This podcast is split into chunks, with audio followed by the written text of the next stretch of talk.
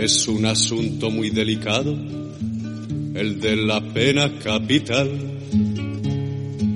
porque además del condenado, juega el gusto de cada cual. Empalamiento, lapidamiento, inmersión, crucifixión, desuello, descuartizamiento. Todas son dignas de admiración. Pero dejadme, ay, que yo prefiera la hoguera, la hoguera, la hoguera. La hoguera tiene, qué sé yo, que solo lo tiene la hoguera. Hola, ¿qué tal? Buenos días, buenas tardes, buenas noches y bienvenidos, bienvenidas una semana más a los Jueves Milagro. Este programa de radio, este podcast que como sabéis recoge la actualidad y la historia del cine español. Y como sabéis también, este, este es un programa especial porque estamos en una edición de verano, que estamos ahí medio de vacaciones, medio trabajando. Ramón está ahí en la playa todo el día tumbado al sol, Antonio pues pescando, Sergio no sabemos, Sergio nunca sabemos dónde está. Y, y Carmen, pues, pues Carmen con Romeo, obviamente. Eh, así que, que, ya sabéis, hemos, eh, como os decía, hemos bajado un poquito el ritmo, pero seguimos aquí. Los de los, de los jueves milagro, pues tenían un programa especial. Tuvisteis la semana pasada ese programa especial con Carmen, en el que hablábamos de las cositas habituales. Y volvemos esta semana con este serial, este especial que le estamos dedicando al centenario de Luis García Berlanga, uno de los eh, directores eh, pues más sobresalientes, más conocidos, más reconocidos también de, la historia del, cine español. Y en este seguimiento que estamos haciendo a lo largo de su carrera, uh, creo que llegamos a un punto clave. Ya, ya lo era eh, el mes pasado cuando hablábamos de Plácido, pero, pero eh, junto a Plácido también yo creo que es quizá el primer eh, momento clave ¿no? de, la carrera de Luis García Berlanga, y, bueno, poco a poco os iremos dando detalles de, de, por, qué, por qué pensamos que es así.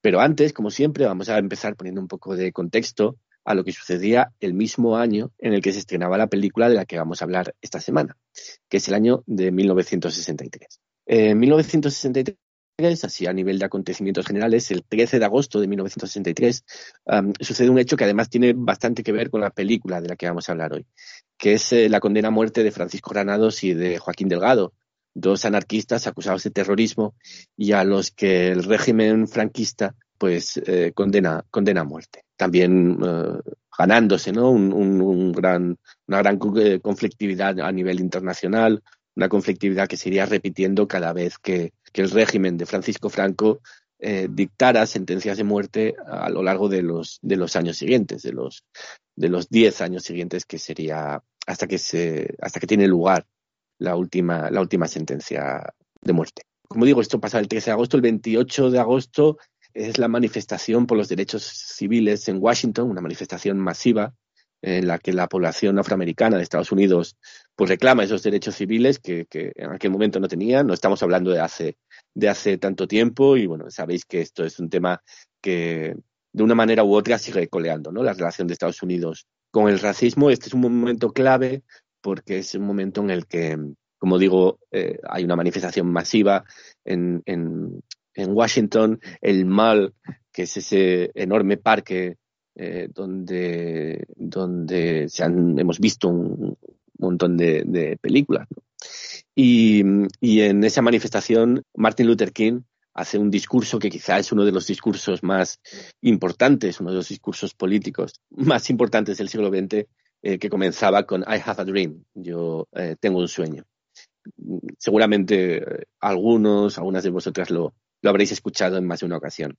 Poco más tarde, ese año, el 22 de noviembre de, de 1963, en Dallas, Texas, el presidente de los Estados Unidos, John Fitzgerald Kennedy, es asesinado, supuestamente por Lee Harvey Oswald, aunque Oliver Stone sigue dando la matraca con que no, en un último documental que, creo que se ha podido ver hace po pocos días, en realidad, en el Festival de Cannes.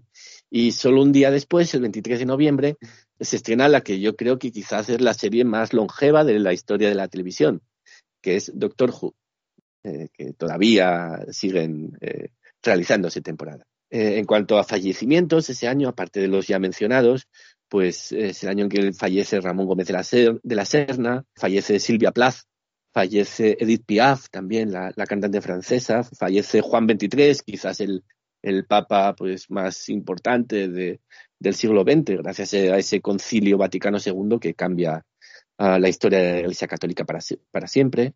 Uh, fallece Jean Cocteau, uh, fallece Aldous Huxley, el autor de, de, Un Mundo Feliz, y fallece quizá el director de cine japonés más importante de todos los tiempos, Yasuhiro Ozu. En literatura es el año en el que se publica Rayuela, de, de Julio Cortázar, es el año de la publicación del primer número de un cómic de superhéroes llamado Spider-Man, que tendrá bastante, bastante historia y bastante reminiscencia a lo, largo del tiempo. Es el año de El espía que surgió del frío, de John le Carré, quizá una de las mejores novelas de, de espías de todos los tiempos. Y es el año de Eichmann en Jerusalén, que quizá también es uno de los estudios psicológicos sobre comportamiento y sobre sociología más, más importantes de, de la historia. En deporte, el Real Madrid gana la Liga en ese año de 1963. Jim Clark gana el Mundial de Fórmula 1 y el Milan, el AC, AC Milan, no el Inter de Milan, gana la, la, la, Copa Europa eh, de Campeones de Liga en aquel momento por dos uh, goles a uno al Benfica. En cine es el año de ocho y medio, es el año de Cleopatra, de Joseph Leo Mankiewicz, es el año del, del infierno del odio, de Akira Kurosawa, de Irma la Dulce, de, de Billy Wilder, y es el año también de Los pájaros, de, Alfred Hitchcock. Y también es el año de, de, la película de la que vamos a hablar hoy, de la película El verdugo, de Luis García Berlanga. Y eh, bueno, comentamos un, un poquito antes de empezar el programa, fuera de micrófono, acerca de, de, lo que os decía también al comenzar el programa, ¿no? Este momento clave en la, la historia de, de, de, personal de Luis García Berlanga como director de cine, también por extensión en la historia del cine español y, con estas dos películas, ¿no? Ramón, lo, hablamos la semana pasada de Plácido y hablamos esta semana del Verdugo y son como torres gemelas, ¿no? Es difícil uh, poder diferenciar cuál, cuál alcanza mayor altura y yo creo que eh, eh, eh siempre es como la última que, que hemos visto, ¿no? Y eh, en cualquier caso, eh, no sé si la has vuelto a ver y cuáles son, así brevemente, tus sensaciones antes de entrar en materia de, del verdugo de Luis García Berlanga. La última vez que vi la película yo creo que fue anterior a esta que la he vuelto, la vuelto a recuperar, fue hace cuatro o cinco años, yo creo.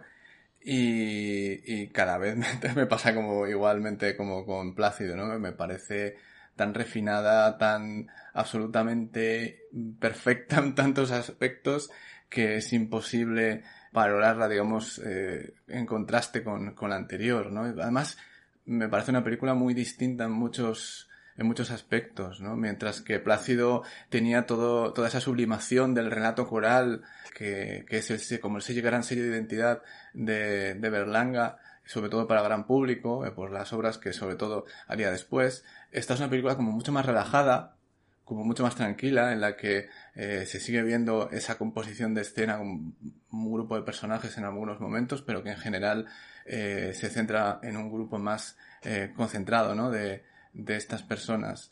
Y sobre todo yo diría la diferencia de tono. La diferencia de tono es enorme. Hay una distancia muy grande, aunque sea a veces en sutilezas, Creo que aquí nos encontramos con un humor mucho más negro y escatológico, escatológico en el sentido de relacionado con todo lo que hay con alrededor de la muerte. Y, hay como una perspectiva mucho más, mm, diría, con una amargura, una amargura soterrada, con una especie de mirada eh, realmente eh, apesadumbrada sobre la sociedad española eh, mucho más negra que la que al menos se, se, deduce de Plácido ya solamente por el tono, por la forma en la que esos diálogos tan rápidos y tan apabullantes para el espectador, en las que no hay ni un segundo de, de silencio, de, de, de calma, Aquí mm, la película ya vemos de un primer momento que es bastante más di distinta y se centra en un principio como en un costumbrismo, en generar un marco social de estos personajes, el contexto histórico en el que está, que mm, recordemos a los años 60, el desarrollismo, el aperturismo, eh, los turistas que vienen, que es también una parte muy importante de la película, Y, aunque el tono es ligero y, todo esto, hay otras cosas que están ahí, que están en fuera de campo, que están también en la propia idea de la, de la película, del relato de, del verdugo y de lo que supone esa, esa función en la sociedad que luego en la parte final de la película va a unos, unas cotas de, de, de drama, ¿no? Y de, de, tragedia dramática que realmente es, de una mm, pureza, de una capacidad de machacarte el corazón, ¿no? De una capacidad emotiva eh, superlativa, incluso diría también con, con unas ramificaciones morales que quizá son más obvias o, más evidentes por los temas que trata que en Plácido que era como que todo estaba más entre en la ambivalencia, ¿no? En la ambigüedad de los personajes y en muchos pequeños detalles y gestos y aquí sí que yo veo que, que tiene como una gran preparación y un último acto de la película en la que eh, que es tremendo, que es rotunda, que, que, hace con el personaje protagonista algo, algo increíble, ¿no? Eh, dotarle de toda, esa humanidad para, para regalar, regalarnos uno de, los, de esos planos que son auténticamente mm, paradigmáticos de la historia del cine español y que se queda con uno, yo creo que durante muchísimo tiempo, cada vez que, que ves la película. Sí, yo coincido bastante contigo, sobre todo en cuanto mm, a, a, ese tempo, ¿no? Ese tempo más más pausado eh, que, tiene eh, el verdugo con respecto a Plácido. Plácido es una película en la que no dejan de, suceder cosas, también en, en, la construcción de, del propio relato en cuanto a sus personajes. Eh, como decías, también Plácido es un relato más coral.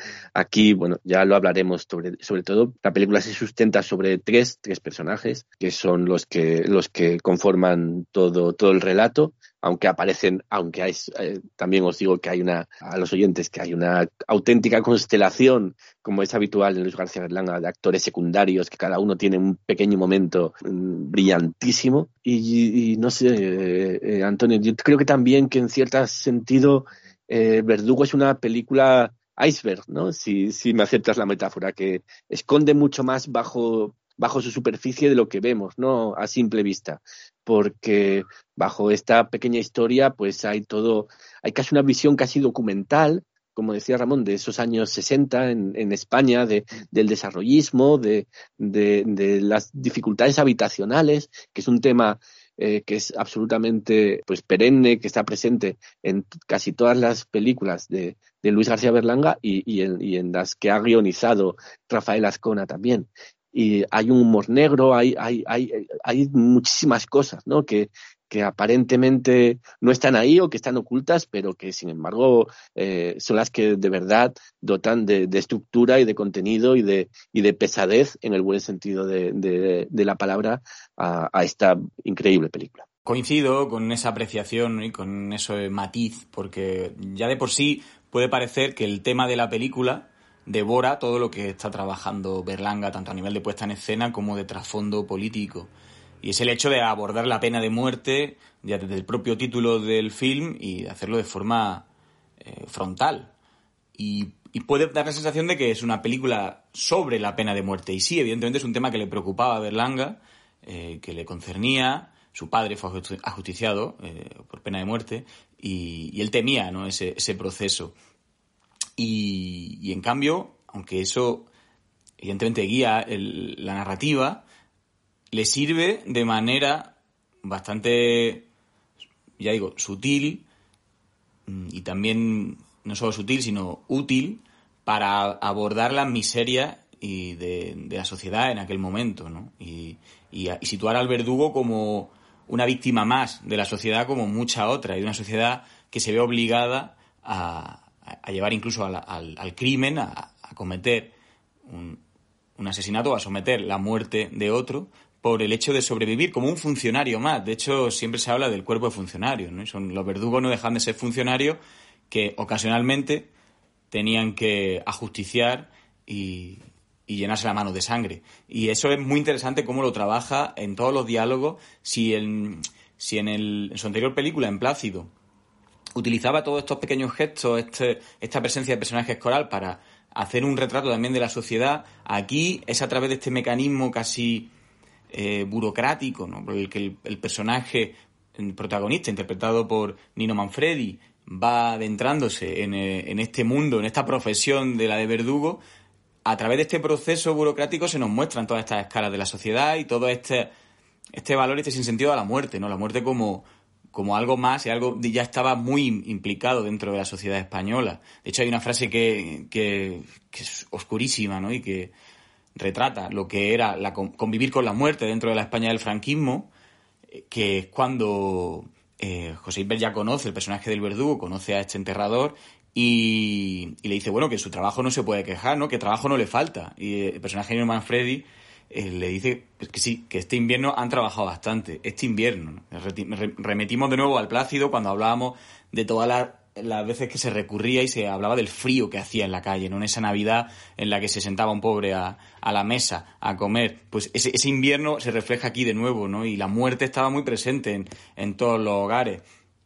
Y, también en esa, esa falta de medio y ese objetivo por sobrevivir. De hecho, bueno, no se deja de hablar de, irse a Alemania, ¿no? A encontrar trabajo, de irse a Francia, de casarse, de, encontrar una nueva casa. Y, ahí de eso no se, no se diferencia mucho de, las dos películas de Marco Ferreri, ¿no? Del cochecito y el pisito en concreto, eh, que, que tienen mucho en común, ¿no? De cómo este españolito medio intenta ascender y en esta persecución por ascender social y profesionalmente lo que acaba es descendiendo a un nivel ético, ¿no? A todos los niveles y ese terror le, le asola, pero ante la carencia y ante la necesidad, pues no queda otra, no le queda otra otra otra opción a, a, nuestro protagonista. Y de nuevo esto es muy berlanguiano no ya lo hemos hablado todo no los personajes que parten de una, de una posición injusta y desigual dentro de la sociedad que luchan a lo largo del metraje por el por salir de esa posición y, no lo consiguen, incluso acaban en una posición peor. Y en este caso sin duda así sucede. Y estoy de acuerdo también con lo que aportaba Ramón, ¿no? Lo diferente que son ambas películas, pero que parecen incluso de dos directores, podríamos decir, ¿no? De dos directores distintos, ¿no? Aunque ya ahí se ve mucho el trabajo de la puesta en escena, cómo lo continúa y lo perfecciona aquí. Y, cómo sobre todo el, el, diría que el carácter del guion ¿no? de, Azcona se hace mucho más palpable todavía que en Plácido, que al ser una película mucho más coral, y todavía estaba encontrando ¿no? su momento como yo creo que aquí en esta película su colaboración es mm, total y uno ya no sabe diferenciar dónde está Berlanga, dónde está Azcona y yo creo que eso es lo mejor de una, que se puede decir de una dupla artística. Muy bien, pues, pues nada, vamos eh, como siempre a poner un poquito de música y nos metemos ya en, faena y a hablar en concreto y en profundidad de esta, de esta película increíble llamada El Verdugo, de Luis García Berlanga. Matarme en un sitio claro de las montañas de Gredos, un sitio que corra el aire y la vista llegue lejos, que lleven allí el garrote la silla y los aparejos, que vaya el juez con su coche hacer el levantamiento, que dejen a los paisanos, que suban desde los pueblos, que vean matar a un bicho que lo tienen ya sujeto, que me sienten en la silla, que me amarren con los cueros mirando para Madrid, aunque yo no pueda verlo.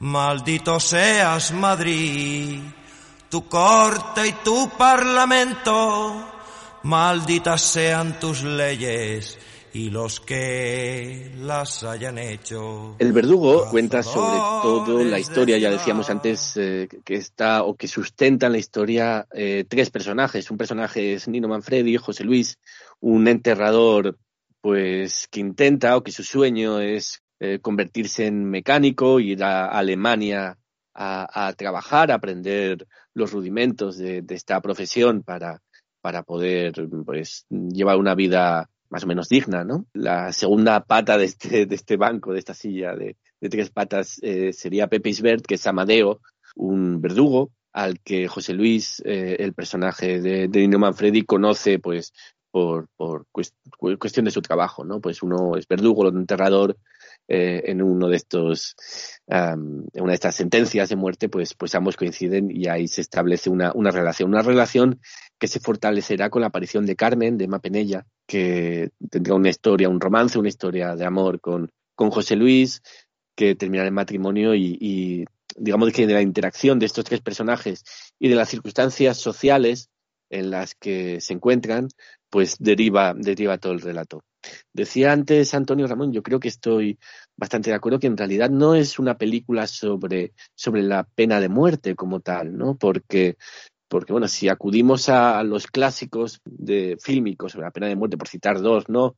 Uh, Dead, Man, Walking, por ejemplo, ahí veíamos que, eh, o conocíamos muy de cerca el proceso de redención del reo, ¿no? del condenado a muerte y eh, podíamos, eh, al final lo que se trataba en esa película de Tim Robbins era de, de juzgar cómo la, la, sentencia de la pena de muerte eh, elude cualquier tipo de, de, proceso de redención que, se, que pueda tener lugar en, en, lo que podríamos denominar como alma o personalidad, cada uno que lo llame como quiera, de, de los sentenciados a muerte. ¿no? El verdugo no es eso, y tampoco es algo uh, procedimental sobre cómo eh, se lleva a cabo ¿no? la pena de muerte, donde podríamos hablar, no sé, quizá de 12 hombres sin piedad, sin piedad ¿no? por, por citar otro, otro clásico donde, donde deja entrever eh, cuáles son los procesos aleatorios que en la, en la decisión de, un jurado, de unas personas determinadas, eh, seres eh, falibles como, como somos todos, pues puede llevar a condenar a muerte o no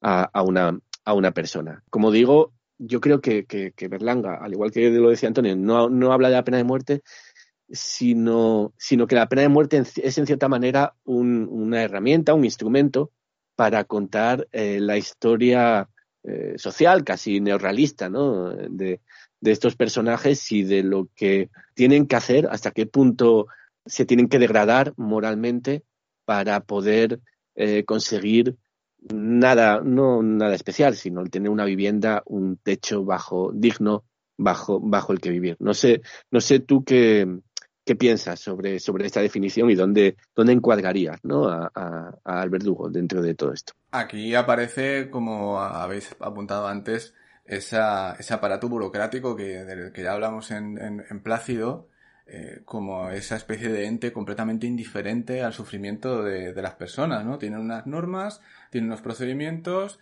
y, bueno, pues va, es lo mismo un patronato que te asigna una vivienda por tu situación a, mira, una, una condena de muerte eh, por un, un delito que has cometido, que puede ser cualquier delito, y creo que esa distancia que hay en la película respecto a las circunstancias concretas de, de los condenados a muerte que pudiesen aparecer en, la película, yo creo que marcan bastante distancias con el ser una película contra la pena de muerte así como de una forma simplista. Yo creo que es previo a eso. Yo creo que tiene que ver más con una posición moral previa a, a, todo esto que hay alrededor, como una especie de cebolla, ¿no? Que se va desgranando y en las partes más de fuera está una familia que, que está buscando una vivienda como un tema recurrente ya en el cine de los años 50, como podía ser Surcos o más en concreto El inquilino de Nieves Conde, donde recordemos que el gobierno les obligó, les obligó a poner un letrero avisando de que el Ministerio de Vivienda se había creado y estaba ahí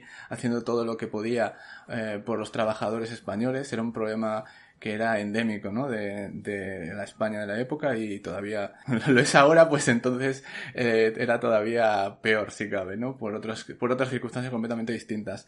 Y, y que se vuelva el conseguir una vivienda, eh, en realidad, un problema, un problema que tienen que resolver, es decir, una situación completamente irónica en el que para conseguir ellos un lugar donde sacar su vida adelante, tienen que participar de la muerte, ¿no? Y, y, la muerte está presentada como algo completamente aséptico, como una función más en la sociedad, ¿no? Como el enterrador o como los eh, testigos de la boda en el que aparecen o como cualquiera que participe de, de cuando está pidiendo, ¿no? El registro para ser, para ser verdugo, aunque esté en el puesto, no sé si era 39 o lo que fuera, ¿no? Hay como mostrar esta especie de indiferencia sobre, sobre esto que yo creo que lo personifica perfectamente el personaje José Isbert, aunque tenga un twist final maravilloso en la película, pero durante toda la película vemos a un José Isbert que es completamente, mm, no, no tiene ningún tipo de reacción emocional ni ningún tipo de, de, de cosa más que orgullo, porque es que hace su trabajo bien, hace su trabajo bien, es reconocido por su trabajo y da igual cuál es el trabajo, ¿no? Participa de todo eso. Eh, y la, la película utiliza todo eso de eje y alrededor construye, pues esto, el problema de el concubinato, ¿no? El tener relaciones eh, fuera del matrimonio y lo que supone en la época. Hay una referencia a una cosa que me parece brutal, que es de un marido que ha matado a su mujer porque les ha encontrado eh, en flagrante delito, ¿no? De, de, adulterio y en aquella época estaba permitido que el marido matase a la mujer si lo, si lo encontraba, se la encontraba engañándole en el acto, que es una cosa tremenda de ese momento eh, y que se, se muestra de una forma así como muy natural y muy orgánica, ¿no? Es algo que sucedía como una especie de, liberación para él porque ah, no, no lo van a condenar a muerte. Que es algo tremendo, ¿no? Y se muestra así como una cosa muy, muy natural.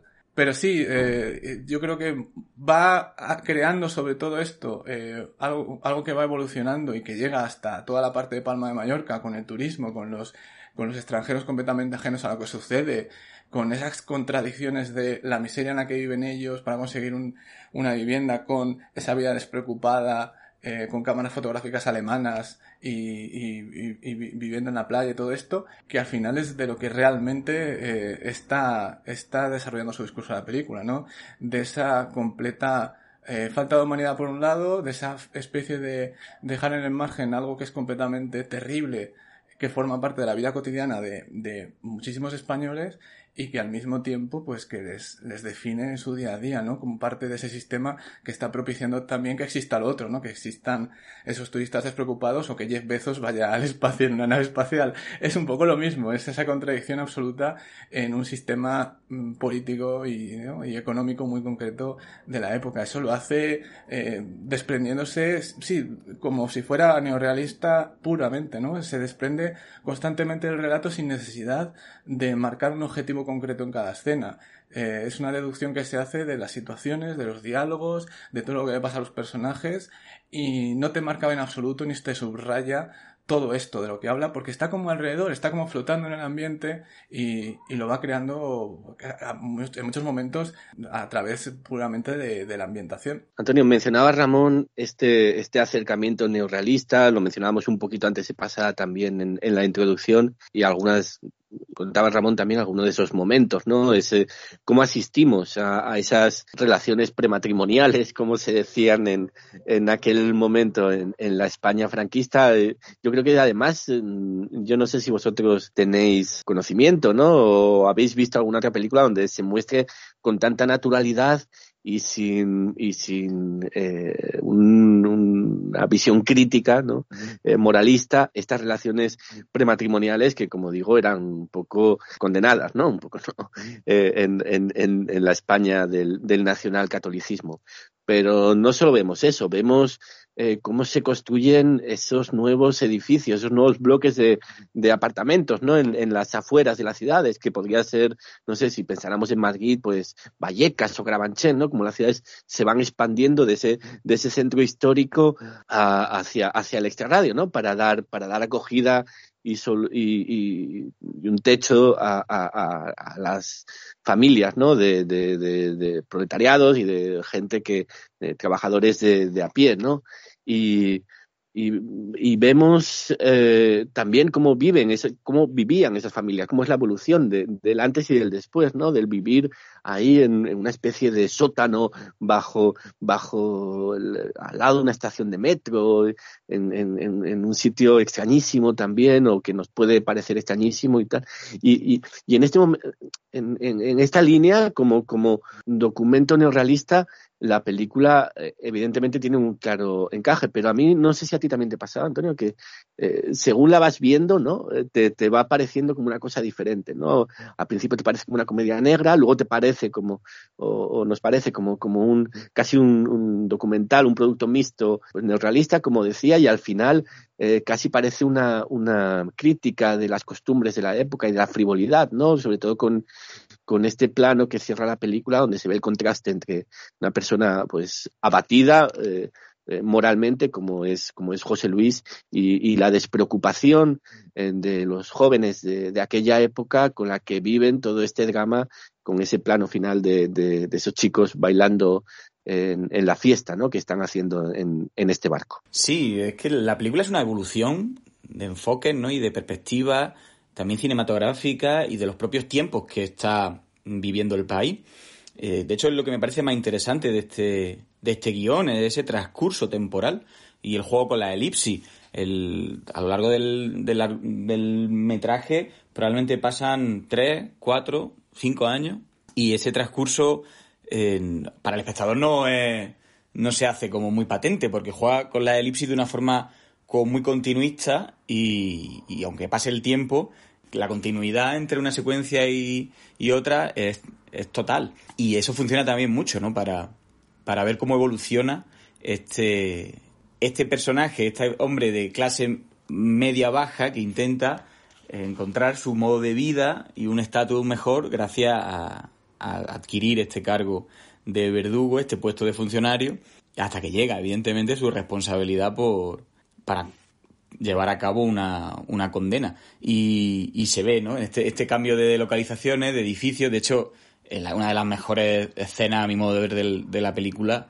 es esta en la que visitan el piso construyéndose e imaginan su casa, donde situarían el dormitorio del padre, donde situarían el comedor, y, y se produce además esta, esta rivalidad y este encuentro con otra familia a la que también le han designado la misma casa, lo que te habla evidentemente, ¿no? De esa necesidad por una vivienda y por la familia, ¿no? Por encontrar un hogar en un momento en el que España empezaba a desarrollarse y empezaba a salir de un agujero como fue la, la posguerra.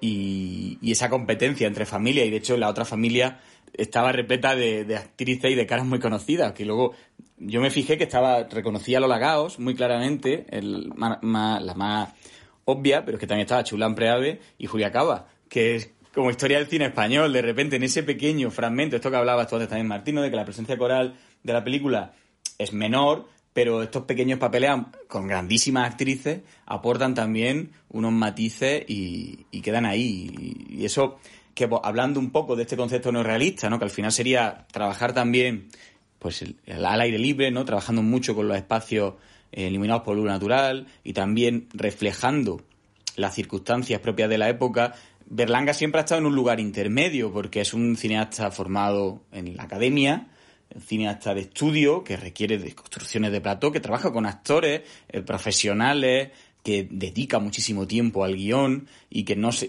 puede a, lo mejor acotar tanto a lo que entendemos por neorrealismo, pero está claro que esa búsqueda neorrealista está en la selección de determinados decorados y en la selección de determinados de determinadas circunstancias ¿no? que se dan ¿no? y, y de determinados puestos laborales también, a que normalmente no tienen mucha visibilidad. A mí me encanta que esto, el personaje de José Luis López Vázquez, del hermano de, del protagonista, del hermano de, de José Luis, sea sastre de, de militares y de, de sacerdotes y de la iglesia y que viva donde vive, ¿no? En este bajo, en el que el agua le salpica cuando riegan las calles y en el que están a la vista de todos y en el que no tienen espacio para ni una habitación propia para, para poder trabajar ni vivir. Y están sirviendo a esas clases altas que tienen el poder. Y, lo hace de una forma muy sutil, Berlanga, sin decir absolutamente nada, simplemente con, con el personaje de José Luis vistiéndose de, sacerdote y probándose un traje y reflejando ¿no? esa, esa, esa, ese, esa, ese punto de vista, ¿no? De, de, estar sirviendo a unas clases que se están aprovechando y que están explotando a, a unas clases populares que lo tenían muy complicado, ¿no? Para poder desarrollarse y poder crecer. Y, y ese punto de vista no realista creo que ayuda mucho. También seguramente eh, por, la fotografía de, de Tonino De Licoli, que este director de fotografía italiano mítico que luego rodó muchísimo con Fellini y que terminó su carrera eh, dirigiendo la fotografía de La vida es bella, que fue su último largometraje. Venía de rodar con Pasolini, Acatone y Mamá Roma y fue una de las decisiones también por trabajar con esta coproducción con Italia, que sin duda fue fundamental para, para que la película saliera adelante, para que el verduro llegara, llegara a festivales, llegara a cine y se pudiera estrenar solventando la censura. Eh, y el trabajo con la luz es muy interesante, siempre el que propone, siempre hay un juego entre luz y sombra en muchísimos de los espacios y se ve ya claramente en esta secuencia en la que el personaje de José Luis entra en esta casa de, vecino donde vive el verdugo, el personaje interpretado por José Isbert, y él atraviesa ese pasillo casi a oscura, la lejanía, para llegar ¿no? a devolver este maletín que se había dejado en el, en el, en el coche de la funeraria y ya le asalta a una vecina, ¿no? Y le dice, esta es una casa digna, ¿no? Esto no, aquí no viene nadie a dejar nada. Y ahí se ve desde ese primer momento esos límites morales tan fuertes que están asediando a, los protagonistas, en concreto, sobre todo al personaje de Mapenella, ¿no? a la hija del verdugo, que, ha sido rechazada por los hombres por, culpa de la profesión de su, de su progenitor, y, también se ve en la familia de, en la cuñada, sobre todo de José Luis, que rechaza eh, conocer al verdugo, que rechaza cualquier relación con la familia, y eso era muy habitual también en la España de, de, aquella época y es algo que ha seguido hasta hace no mucho, ¿no? Marcando el, el, condicionando, ¿no? El qué dirán, ¿no? El qué dirán los demás y el con quién estoy, con quién no dejo de estar. se permitía y se aceptaba, ¿no? Se toleraba en la sociedad que hubiera pena de muerte, pero había, había evidentemente un clima en contra de relacionarse, ¿no? Y el verdugo no era un personaje que estuviera ni mucho menos bien visto. Y no solo el verdugo, ¿no? sino cualquier persona que cometiera adulterio o que se saliera de lo normativo y de lo, de lo que aquello en aquel momento reinaba. ¿no? Y, y es muy interesante cómo trabaja todo esto Berlanga constantemente, eh, en muchísimos momentos, esa presión de la sociedad y esa mirada que va recayendo también en el personaje de José Luis, que asume esa culpa por, por, por continuar ¿no? este, este legado familiar, ¿no? dedicándose al, al, noble, escasamente noble oficio de, de, ser verdugo. Y hay un momento interesante cuando está en esta firma de libro, en la que es, se acerca ¿no? a, a, que le, a que le presente al, al escritor reconocido que se inspiró y que conversó con, con el personaje de Pepis Ver para, para hablar sobre el garrote vil. Y, y, en esta feria de libros el, el escritor está hablando con, con José Luis y le dedica ¿no? y le firma para el, el verdugo, tal, y está a su lado, de, al lado de José Luis hay un, pues un lector, una, un curioso, un anónimo, que se asoma, que se acerca, que escucha la conversación y que mira ya con unos ojos culpando ¿no? a este verdugo, como diciéndole, estoy junto a un verdugo. Y él nota, José Luis nota esa presión que puede ser también imaginada, ¿no? pero que es propia de ese contexto tan oscuro y tan nocivo en el que está, en el que está inmerso y el que trata de huir, ¿no? Y que él refleja evitando peleas en, en, la calle para evitar que así pudiera haber crímenes y, y ahí llegando, el guion llega a puntos muy inteligentes, ¿no? De, de cómo este personaje, por tal de no asumir su puesto, siempre tiene capacidad evasiva, hasta el punto infantiles, ¿no? De huir, de llorar, de, de fingir, de, de, de, comportarse evadiendo esta realidad a la que no le queda más remedio que, que asumir. Y eso es creo que lo que hace que la película, como decías, también vaya girando ¿no? de ese neorrealismo y se acerque a, a un trabajo pues mucho más fino de criticar o de denunciar eh, este contexto de una España que pretendía dar una imagen moderna, como hace en esta parte de Mallorca, que es una parte claramente diferenciada con el resto del, del metraje, mientras los turistas vienen, se hacen fotos, visitan nuestros museos y nuestros espacios turísticos, pero eh, están, el resto de españoles están reprimidos, están bajo una represión moral, que no es la que sufren precisamente los extranjeros de ningún tipo, ¿no? Y eso creo que ahí lo hila muy, hila muy fino Berlanga en esa, y Berlanga y Ascona en esa media hora final para describir ese, ese choque ¿no? entre esas dos Españas, que no sería posible sin ese inicio en el que ya se han sentado muy bien las bases de estos códigos de la sociedad que seguían ¿no? a, muy presente y que son al final donde ceba ¿no? su mirada y donde, lo que más quieren criticar, sin duda, Ascona y, Es imposible no, no, mencionar en esta feria del libro, ¿no? Ese momento en el que hay esta pareja de, de, de modernos que diríamos hoy que se acercan eh, eh, pidiendo un libro de, tiene algo de Antonio de Berman, de la actriz, dice el, el librero este pequeño guiño cinéfilo, ¿no? Que siempre los mete de una manera u otra eh, Berlanga en, en, en, su, en, sus películas, en el metraje de sus películas. Um, yo os esperéis, si os parece bien, vamos a mencionar alguna cosa más que se nos haya quedado en el tintero, porque son muchísimas.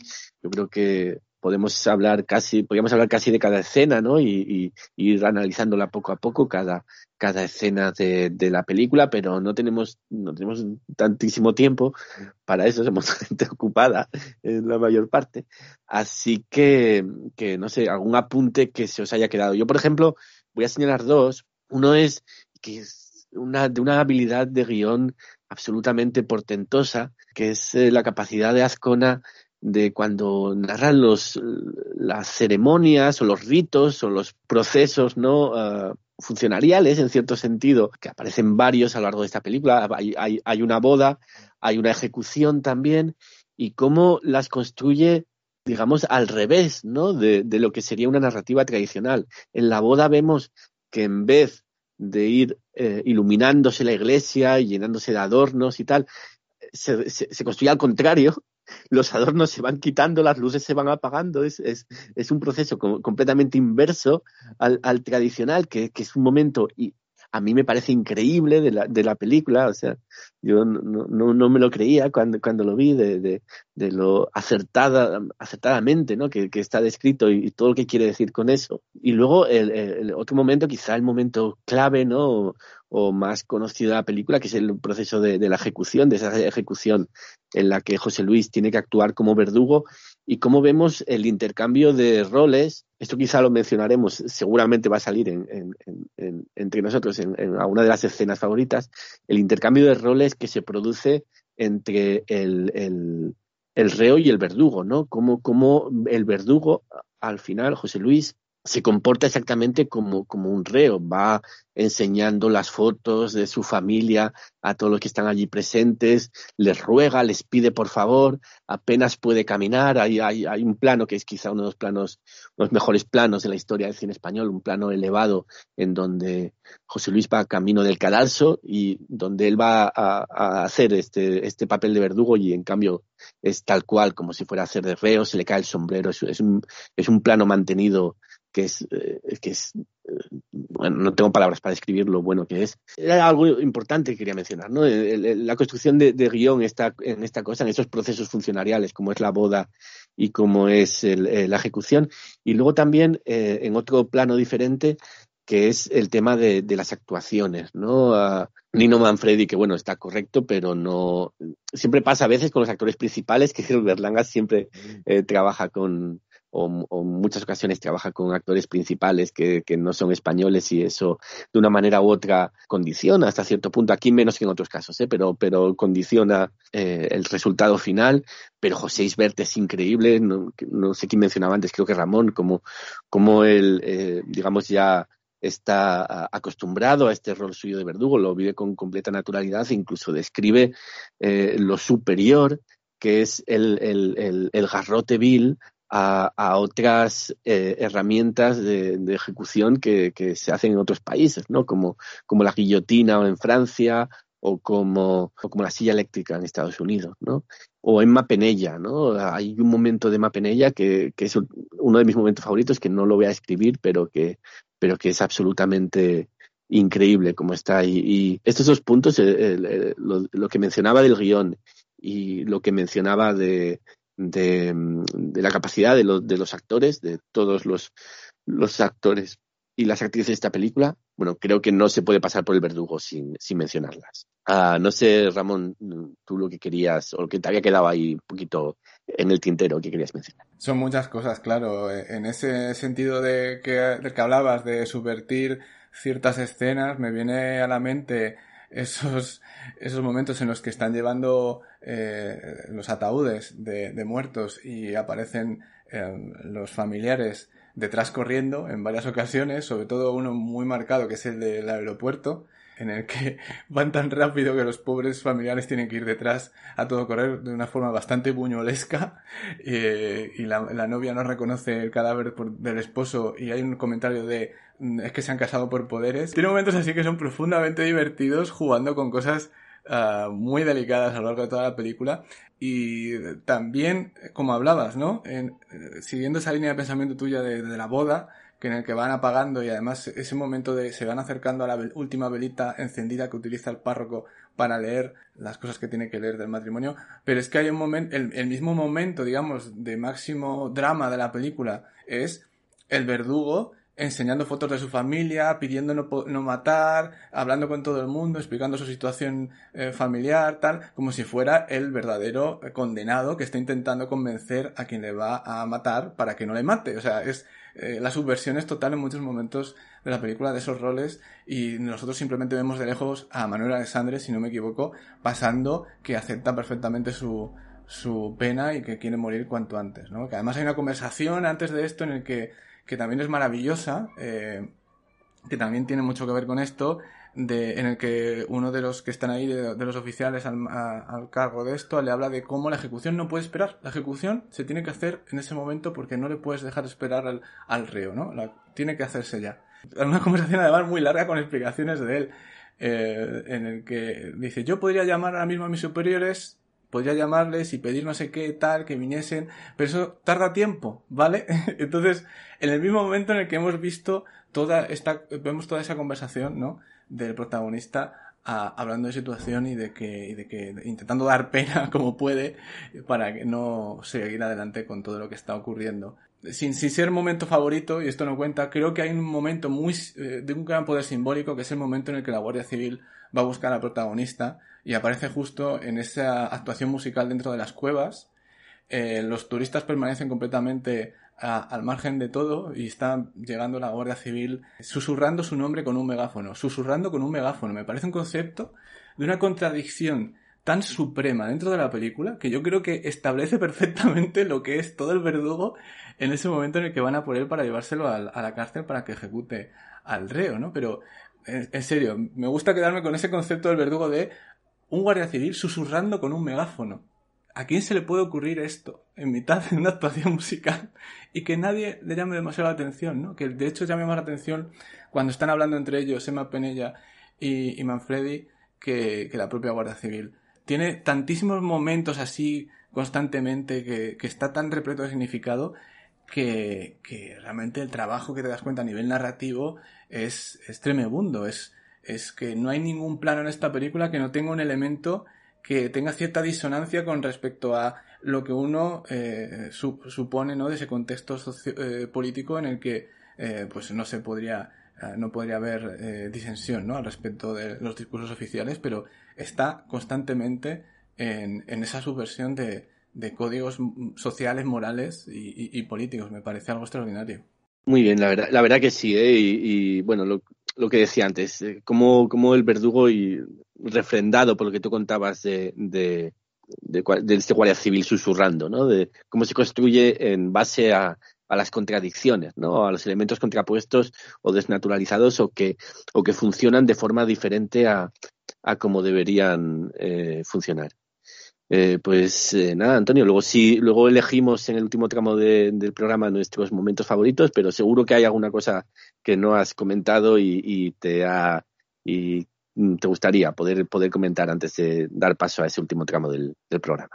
Bueno, es que ya habéis, ya habéis abierto el, melón, que es esta secuencia final, ¿no? De, este paseillo del verdugo eh, hacia, en fin, hacia su puesto de trabajo, ¿no? Hacia, hacia la muerte, ¿no? De este preso que, que fíjate que todo lo que hemos hablado en este programa, de lo mucho que adoramos a, a nuestro amigo Alessandre, y, la censura prohibió que se mostrara el rostro de, del, del preso como una forma, ¿no? De deshumanizarlo y de evitar, ¿no? Cierta empatía por parte del espectador y de, supongo, en su, a su punto de vista, ¿no? Que en la carga de denuncia no fuera tan explícita. Y, fíjate lo contrario, ¿no? Que, es una grandísima decisión, de, un punto, de un punto de vista ético y de un punto de vista formal, ¿no? El hecho de que nunca lleguemos a ver el rostro del condenado y, que sea una sombra más y que se hable de él en la letanía, ¿no? Se hable de, de su alma, ¿no? De que ya está en paz con Dios. De hecho, este momento brillante, ¿no? Cuando se asoma por la cerradura el personaje José Luis para ver al, al condenado y dice, yo lo veo todo negro. Y entonces luego se abre la puerta y se ve con su sotana negra, como tizón, a, este, a este sacerdote que acaba de darle la, digamos, la extrema unción, ¿no? Que la acaba de santiguar y, y, era la forma, ¿no? De, esta sociedad católica, ¿no? Y apostólica española de expiar, ¿no? Su culpa, ¿no? No de otra manera. Y, y claro, bueno, esta escena es memorable, ¿no? Este plano en el que la cámara hace este contrapicado y se eleva y nos deja esta perspectiva, yo diría casi mm, celestial, ¿no? Un punto de vista que pasa más allá del, lugar del humano, evidentemente al elevarse y esa inclinación de la mirada, yo, yo pienso, ¿no? Como en, que, de existir Dios miraría como mira, eh, como coloca la cámara eh, Berlanga en esta secuencia. Miraría este suceso de este modo. Y, me encanta el, hecho de que, claro, sea indistinguible, ¿no? El verdugo del condenado y que sean todos sombras, ¿no? Y todo oscuro, todo de negro.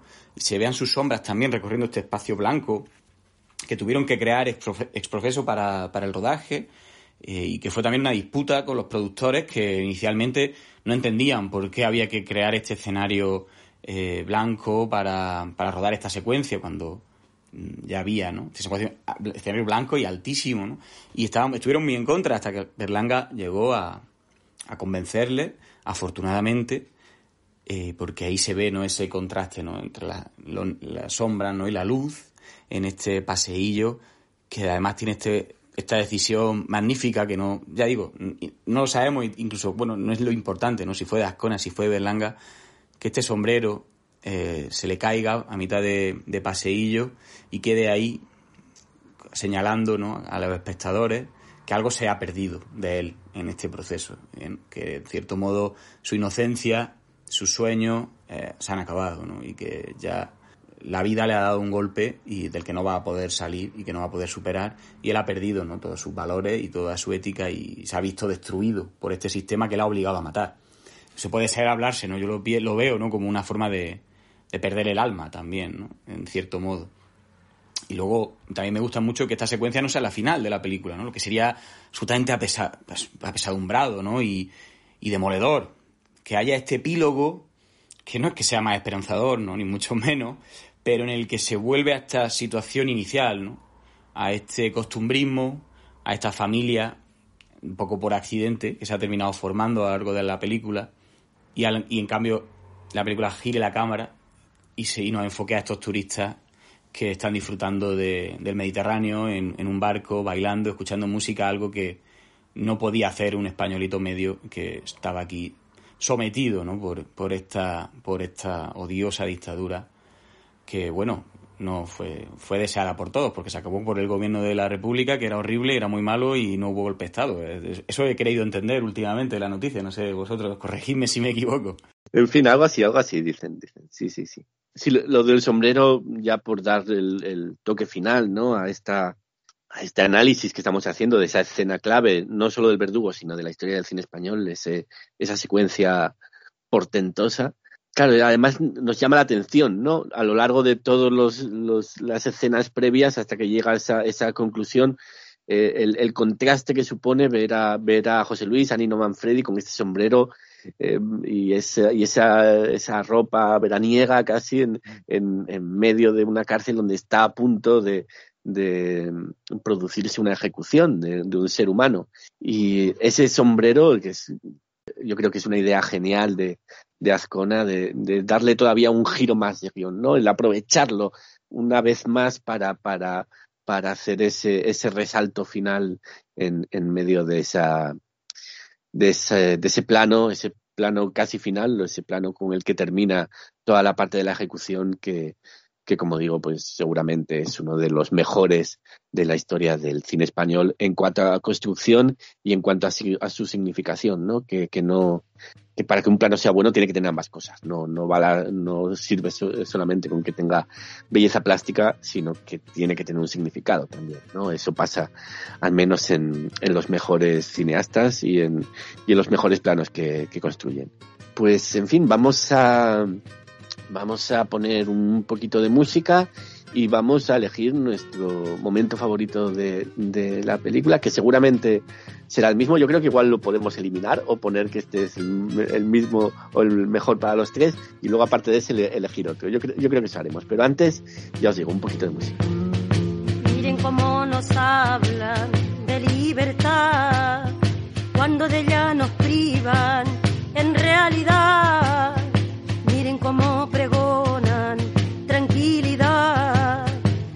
Cuando nos atormenta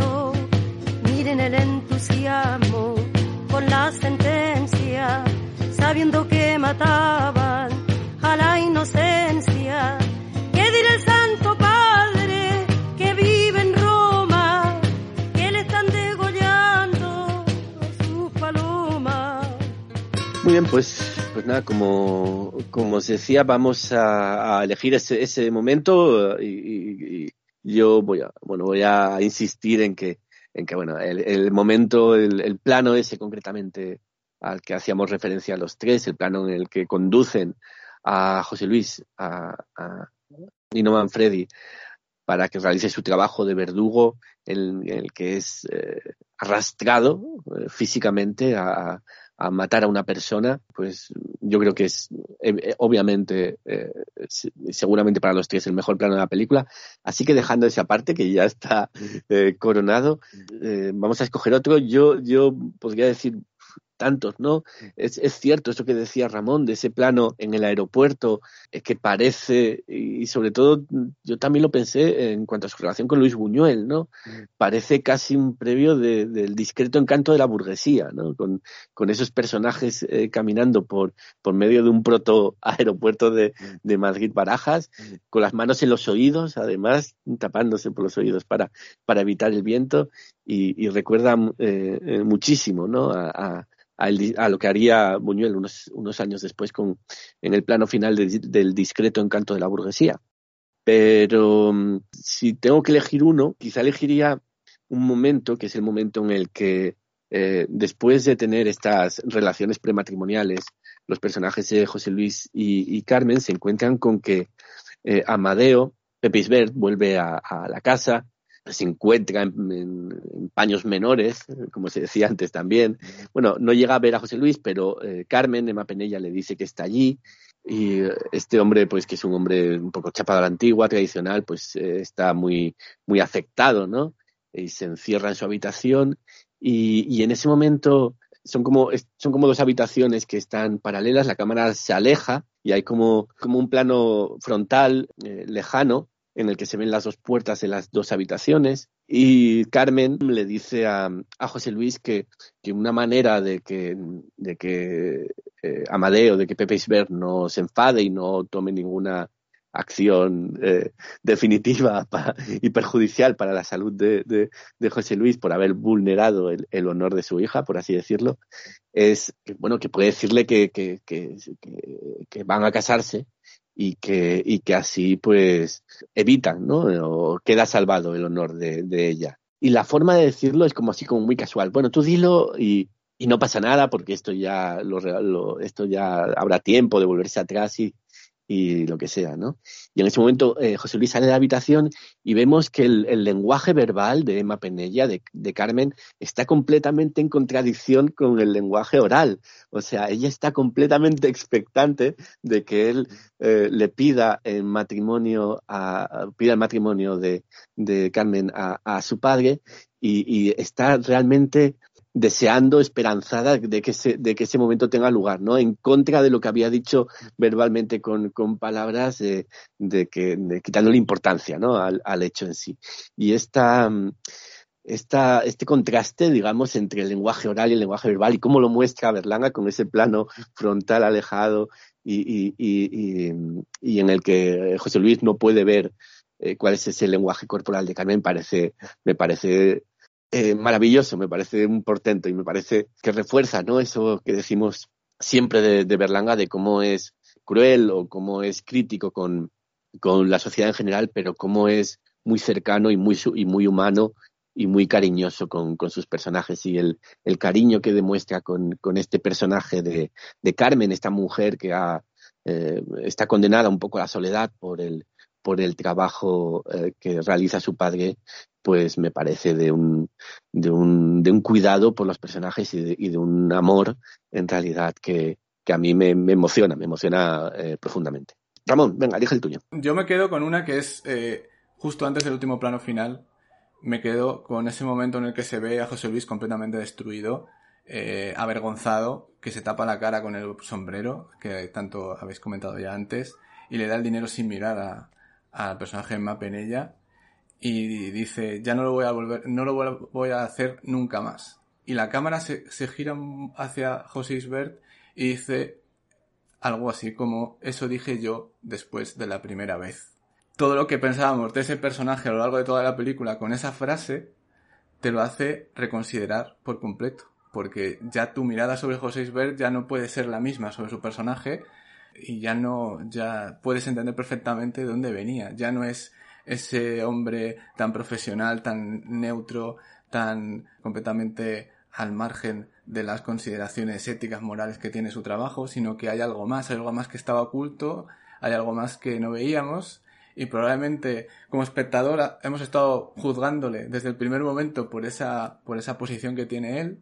desde ese primer momento en el que se presenta el personaje, por cierto, susurrando también, se dice, mira, ese es el verdugo, susurrando al principio de la película para presentarle, que, ya lo dice todo, ¿no? Hasta llegar a ese final en el que se desvela que él era exactamente como José Luis, ¿no? Que, que, esa transformación o que esa forma de ser no viene de la nada, sino que hay un contexto, hay un contexto y hay una opresión que, que transforma a esas personas y las convierte en lo que luego son, ¿no? Que no son simplemente decisiones propias o cosas de carácter o cosas de principios, sino que hay algo más que está ahí oculto a, plena vista y se crea ahí esa relación muchísimo más profunda justo en el último segundo prácticamente de la película antes de ese maravilloso último plano eh, del, barco alejándose, ¿no? Con, esa gran última contradicción, ironía de la película. A mí es que me encanta esa frase última de, de José Isbert.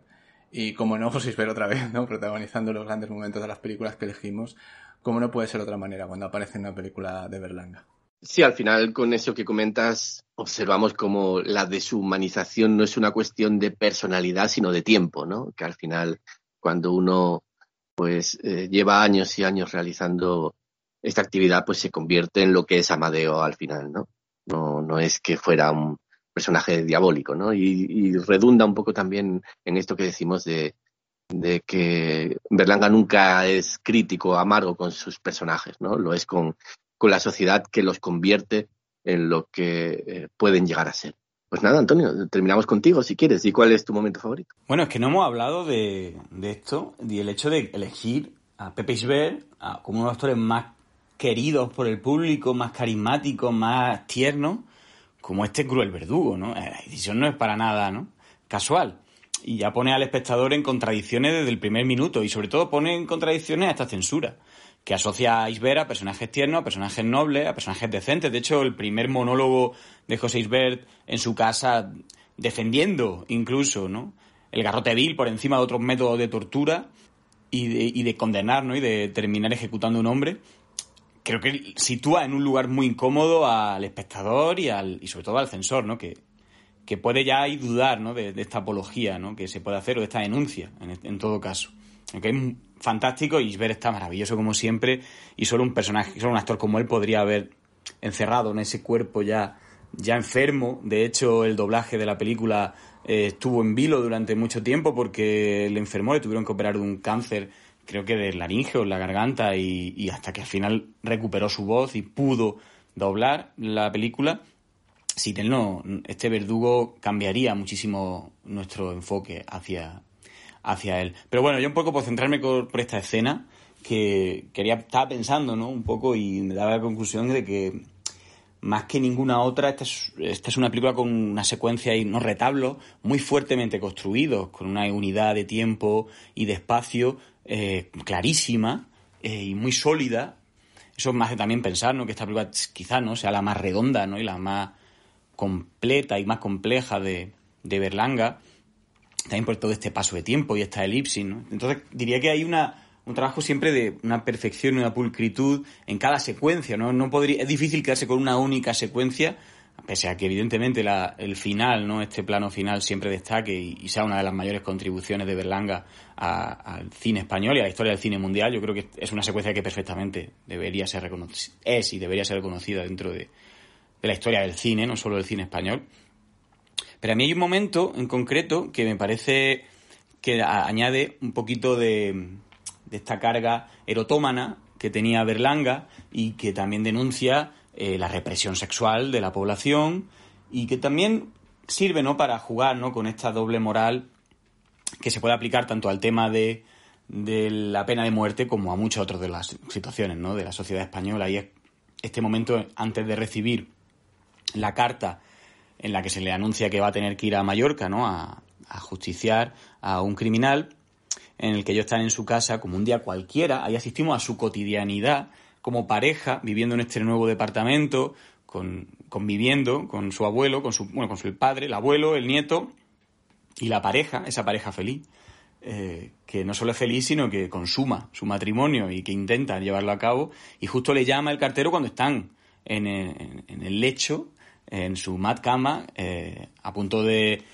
de, fornicar. De hecho, se ve la pierna de Emma Penella, que a lo largo de todo el metraje desborda sexualidad por todos los poros y que está imponente y que está segurísima de sí misma y guapísima como quizá nunca más lo estuvo y como nunca lo estuvo antes y, y es un es un monumento realmente, ¿no? El, trabajo que hace y que busca Berlanga también con ella, ¿no? El de dignificar a esta mujer y sacar, ¿no? Esa pasión que tiene y ese fulgor que hay en ella y que ha sido siempre frustrado, ¿no? Y ahí se ve en esta secuencia, en este plano, en el que ellos están en la cama y, y en la fuerza un poco y él juega y dice, está aquí nuestro, está aquí mi padre, está el niño, no sé qué, y cierra la puerta, ¿no? Con la pierna y al, al tocar el timbre, ya estamos en el salón, se abre ligeramente, se entreabre la puerta del dormitorio y se puede ver claramente las piernas, las pantorrillas de Maponella al descubierto, sin mostrar nada impúdico, pero se puede ver claramente, ¿no? Y esa, eso no es casual, ni mucho menos, esa inclusión dentro de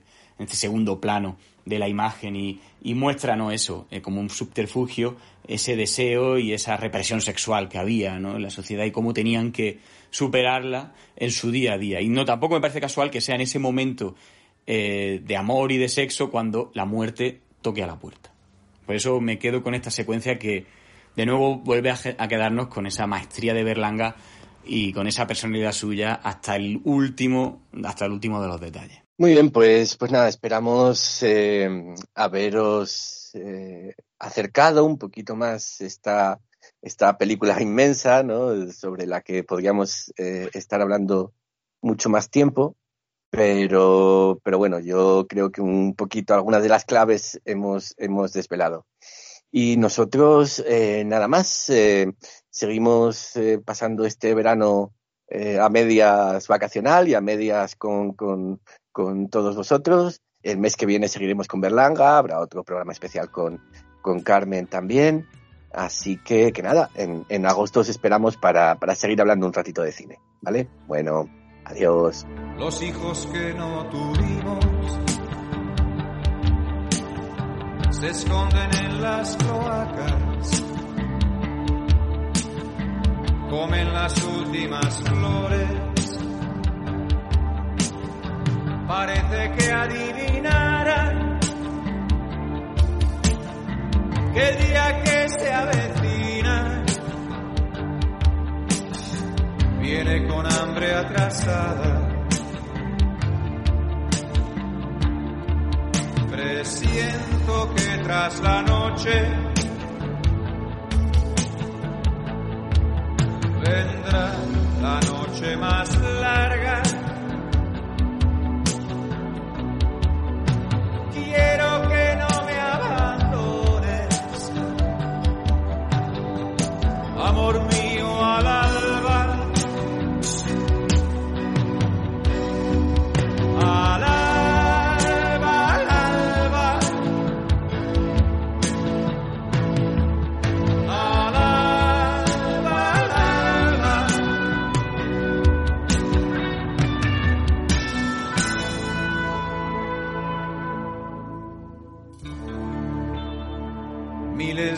buitres callados van extendiendo sus alas. No te destroza, amor mío. Esta silenciosa danza, maldito baile.